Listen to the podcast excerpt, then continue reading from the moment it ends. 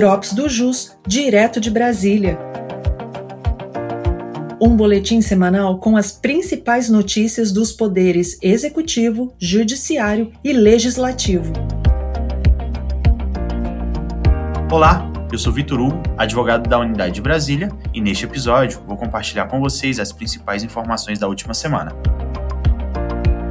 No Poder Judiciário, a primeira turma do STJ iniciou nesta terça-feira, dia 12 do 9, o julgamento do recurso especial, que discute a incidência de contribuições previdenciárias sobre a participação dos lucros e resultados e previdência complementar paga diretores não empregados.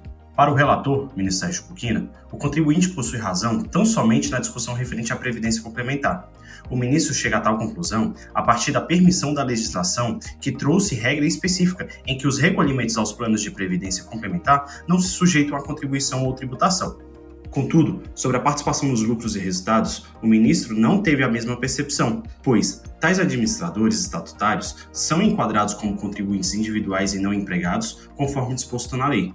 O ministro, ao final, analisou a jurisprudência recente do CAF e verificou a mudança no entendimento do órgão, que passou a entender pela impossibilidade de liberação de valores concernentes à participação nos lucros e resultados da contribuição previdenciária. Sendo assim, votou por conhecer do recurso especial do contribuinte para dar parcial provimento, excluindo do âmbito de incidência da contribuição previdenciária os valores recolhidos aos planos de previdência privada complementar.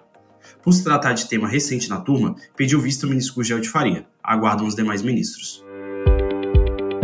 Na mesma terça, a segunda turma do STJ finalizou o julgamento do recurso especial que discute se o regime de tributação de PIS e COFINS é aplicável à agência de fomento, a Agência de Fomento, segundo o Banco Central do Brasil, é a instituição com o objetivo principal de financiar capital fixo e de giro para empreendimentos previstos em programas de desenvolvimento na unidade da federação onde estivesse sediada. O contribuinte pleiteava, neste caso, o direito de submeter suas receitas financeiras à alíquota zero de PIS e COFINS no período autuado, sob o fundamento de que pratica atividades idênticas às do Banco de Desenvolvimento, os quais estão enquadrados na aludida sistemática cumulativa relator, ministro Francisco Falcão, sustentou em seu voto que, nos temas 779 e 780, foi definido que o conceito de insumo deve ser aferido à luz dos critérios de essencialidade ou relevância, ou seja, considerando-se a imprescindibilidade e a importância de determinado item, bem ou serviço para o desenvolvimento da atividade econômica desempenhada pelo contribuinte. O Tribunal ACO, ao examinar o conjunto probatório, entendeu que, em se tratando de instituição financeira, os custos de captação devem ser juridicamente classificados como despesas operacionais e, como tais, constituem elemento estrutural e inseparável da execução de serviços fornecidos pela agência de fomento, enquadrando-se no conceito de insumo.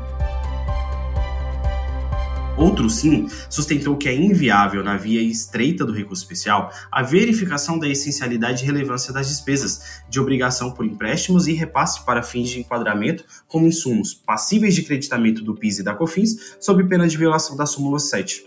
Assim, a turma, por unanimidade, conheceu do agravo para não conhecer do recurso especial da Fazenda e negou provimento ao recurso especial do contribuinte.